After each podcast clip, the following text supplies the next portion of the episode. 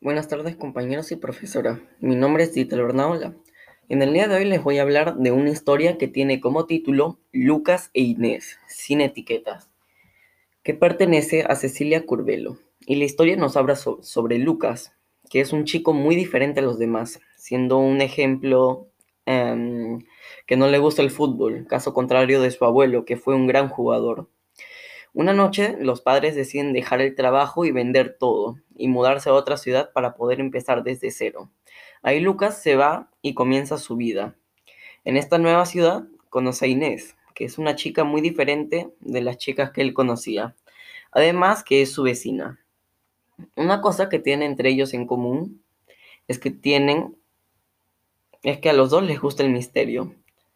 Entonces, en su vida cotidiana empiezan a pasar cosas, cosas extrañas, como que las ruedas del auto del padre de Lucas aparecen pinchadas, o en otra noche están cenando Lucas con su familia y cae una piedra en la ventana. Unos sucesos muy peculiares.